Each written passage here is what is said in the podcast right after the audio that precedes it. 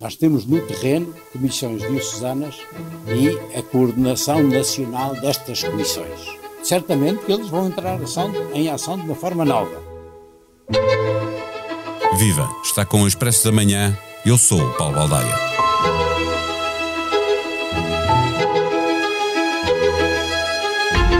Os bispos estiveram em retiro durante toda a semana, refletindo sobre todas as questões que afetam a vida da Igreja Católica em Portugal e, entre elas, claro está, os abusos sexuais de menores. Não foi tema único, não chegou ainda o momento em que a Conferência Episcopal Portuguesa decidiu emprestar ao assunto a solenidade de um perdão em que as mais altas hierarquias da Igreja ouvem o testemunho de vítimas como contributo maior para uma reflexão. Grupos de católicos pressionam a Igreja para que se crie uma nova comissão independente, mas a Igreja resiste. Quer os seus bispos a fazer o trabalho de casa, empenhados em restituir a confiança que os crentes possam ter perdido. O problema é que, em alguns casos, as comissões diocesanas referidas no som de abertura pelo bispo Dom José Ornelas não se revelaram capazes de serem expeditas a tratar das denúncias que lhes chegavam. É evidente que deve funcionar em todo este dossiê a presunção de inocência, mas isso nunca pode ser igual a nada fazer. Neste episódio, ouvimos António Marujo, diretor do jornal digital Sete Margens, especialista em assuntos religiosos, colaborador do Expresso. O Expresso da Manhã tem o patrocínio do BPI. Eleito Banco do Ano em Portugal em 2022 nos prémios Bank of the Year pela revista The Banker do grupo Financial Times. Este prémio é da exclusiva responsabilidade da entidade que o atribuiu. Banco BPI SA, registado junto do Banco de Portugal sob o número 10. Viva António Marujo, duas semanas depois de receber o relatório da Comissão Independente, a Conferência Episcopal vai anunciar as medidas com que entende combater o fenómeno dos abusos sexuais na Igreja. A gravidade do que foi revelado não exigia maior urgência? Bom, eh, a urgência é relativa também porque um relatório precisa de ser lido, um relatório é extenso, lido e digerido, eh, mais do que lido até, eu diria digerido, e portanto, como já havia uma reunião da Conferência Episcopal prevista para esta semana, acho que aí é razoável eh, os 15 dias, não, não faço questão disso. Uh, o que me parece que é menos uh, positivo é, uh, por exemplo, não ter havido a capacidade de transformar a reunião desta semana, que é uma reunião que a Conferência Episcopal costuma ter por esta altura do ano, numa lógica de retiro, ou seja, uma semana mais de reflexão sobre um tema, sobre uma questão qualquer, que é pedida a alguém, e, portanto, transformá-la num retiro, numa reflexão sobre uh, este tema em concreto. Não seria nada de, de, estranho, o Papa fez isso há quatro anos, quando convocou a Cimeira sobre a proteção de crianças e jovens no Vaticano, que teve uma dinâmica de, em que de manhã, sobretudo, havia testemunhos de vítimas, depois uma reflexão de um bispo, de um cardeal, de alguém um, sobre aquilo que se tinha ouvido numa perspectiva espiritual e pastoral, e a seguir, então, uh, havia debates sobre questões concretas, uh, sobre como afrontar o, o problema. E, e esta semana que os bispos tinham previsto, eu creio que podia ter sido virada a agulha, digamos assim, na perspectiva de, já que temos este relatório nesta altura, então vamos uh, eh, mudar uh, a perspectiva do retiro e fazer uma reflexão, uma, um processo de discernimento sobre o que está em causa para depois nos ajudar a, a tomar decisões. Isso eu creio que poderia ter sido organizado de uma outra maneira. E de qualquer forma, isso, isso significa que o tema central deste retiro dos bispos não foi uh, uh, o relatório? Não é este, tanto quanto, não, não é este, tanto quanto eu sei, é provável que a pessoa que eles convidaram para uh, orientar, para refletir, pode ter eventualmente abordado algumas destas questões, mas pelo menos não era o centro da, da questão. Eles acham que, os vistos acharam que num dia conseguiriam refletir sobre isto tudo, uh, oxalá que sim. eu teria organizado de outra maneira, mas enfim, como não estou lá, nem estou nesse processo de decisão, não me cabe a mim mas penso que teria sido útil ser uma outra coisa e ser uma outra, um outro processo de reflexão, sim. Eh, eh, tal como a Comissão Independente que cessou funções, um grupo com três centenas de católicos escreveu uma carta à Conferência Episcopal Portuguesa em que pede eh, a criação de uma nova comissão. A Igreja não se tem mostrado adepta uh, uh, dessa nova comissão. Uh, ela é ou não inevitável? eu acho que deveria ser, pelo menos.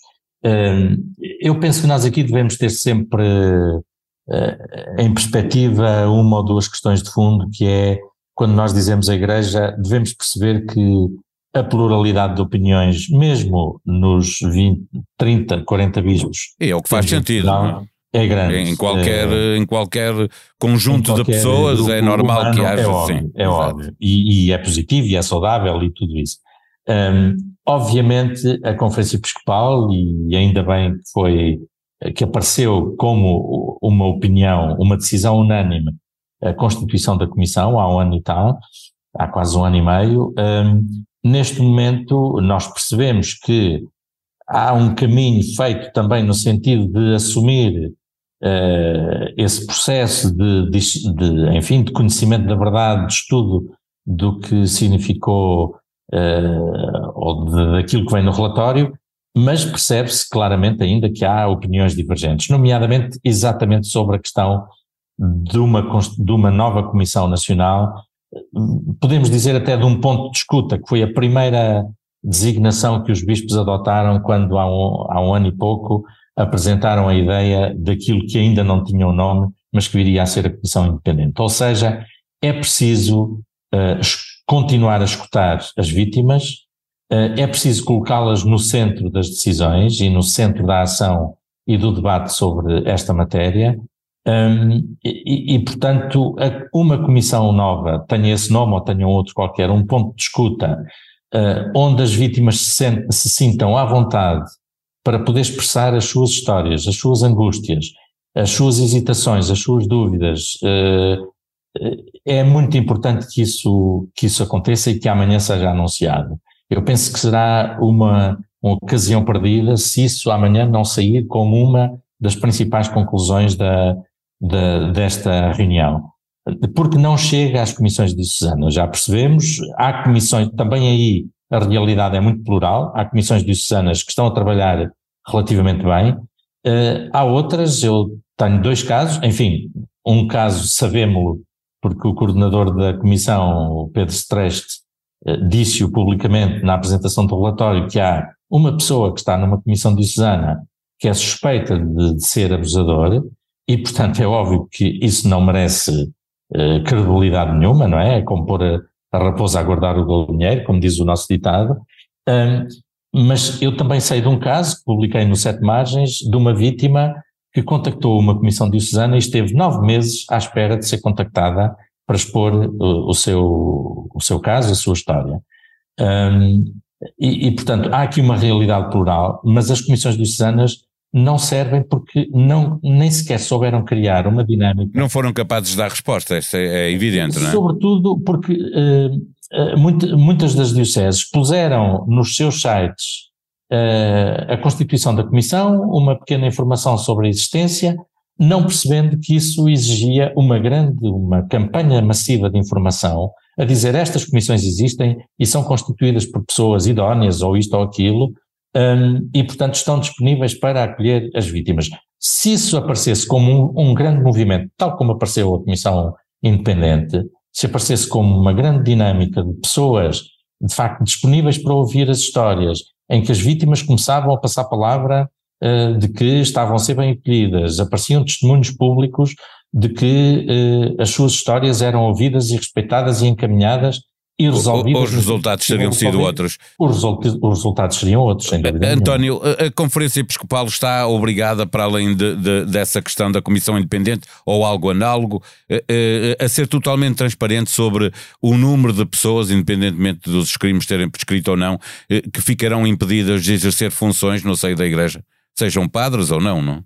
Eu creio que se não for já, dentro de pouco tempo teremos de conhecer isso, teremos de conhecer esses dados, ou seja, eh, cada diocese saber, até por uma questão de honestidade para com os crentes das paróquias, por exemplo, uh, neste momento a partir do momento em que se disse e se soube que haverá uma centena de padres ainda no ativo que são suspeitos de, de abusos, provavelmente há pessoas em muitas comunidades que estarão preocupados. Será o meu prior? Será um padre que eu Não conheço? deviam já estar suspensos à espera ou, ou, ou aplica-se aqui? Eu, eu, digo porque o trabalho já foi feito pela Comissão Independente, eh, mas obviamente tendo, tendo a decisão de ser dos bispos, eh, eh, pode implicar que os bispos tenham que conhecer muito bem os processos e eles próprios fazer o contraditório, não é? Para também não haver decisões injustas. Que, injustas e que acabam por ser um bocado para resolver o problema com alguns bodes expiatórios, para usar a expressão fácil e popular.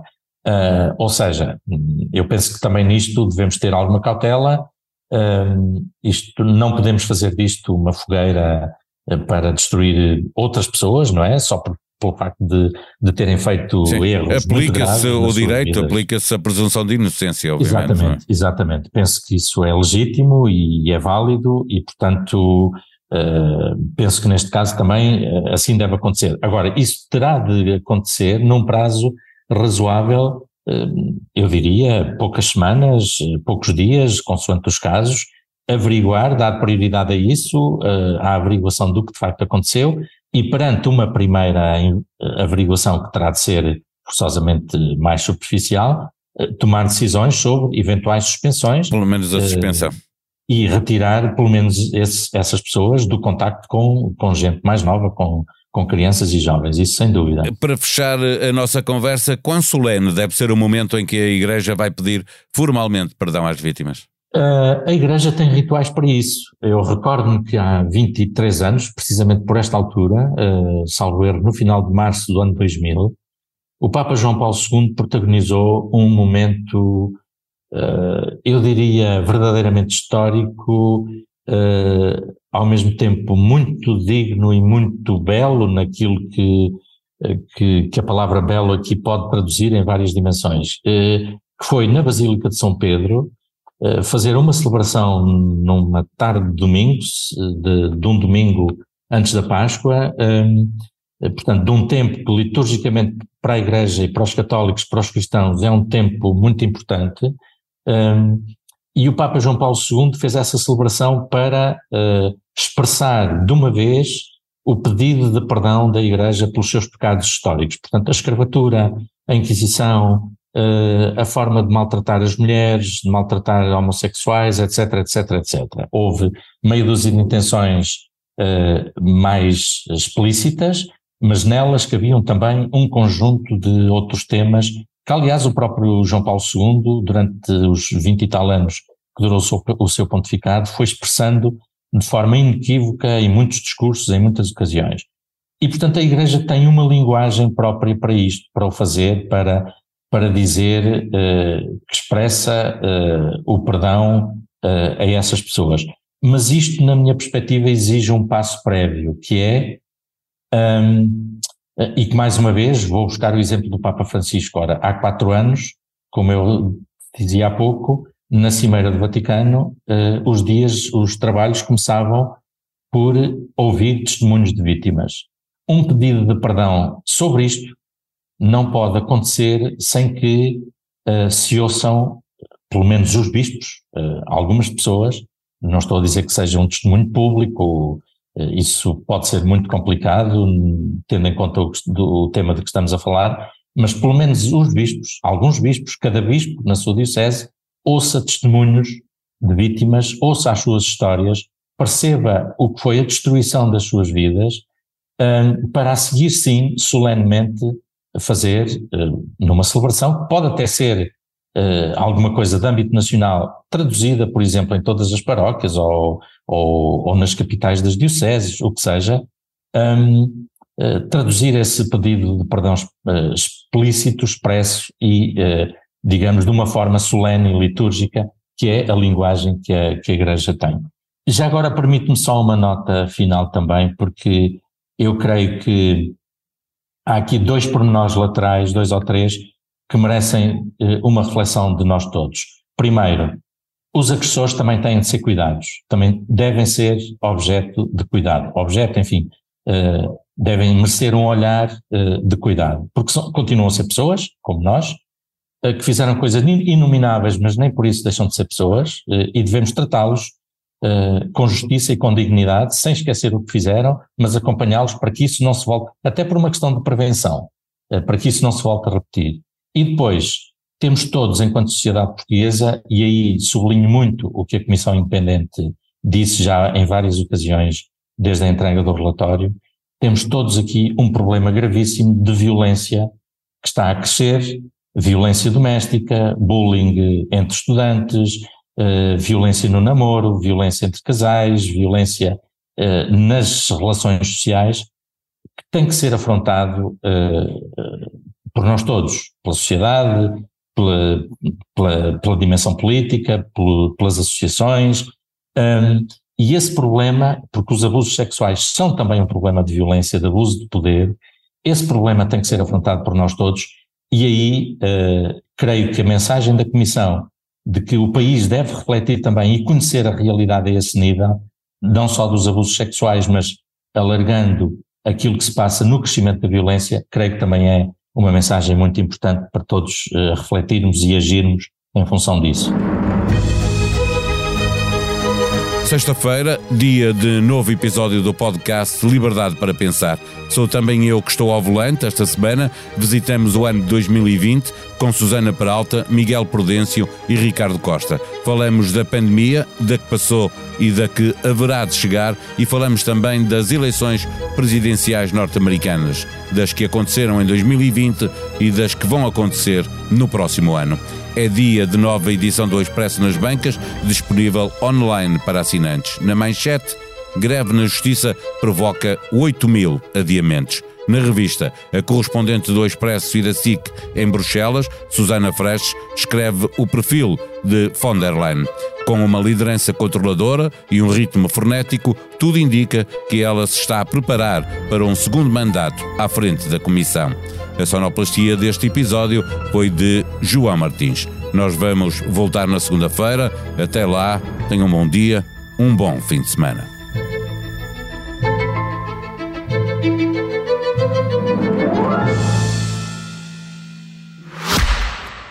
Expresso da Manhã tem o patrocínio do BPI eleito Banco do Ano em Portugal em 2022 nos prémios Bank of the Year pela revista The Banker do grupo Financial Times. Este prémio é da exclusiva responsabilidade da entidade que o atribuiu. Banco BPI SA, registado junto do Banco de Portugal sob o número 10.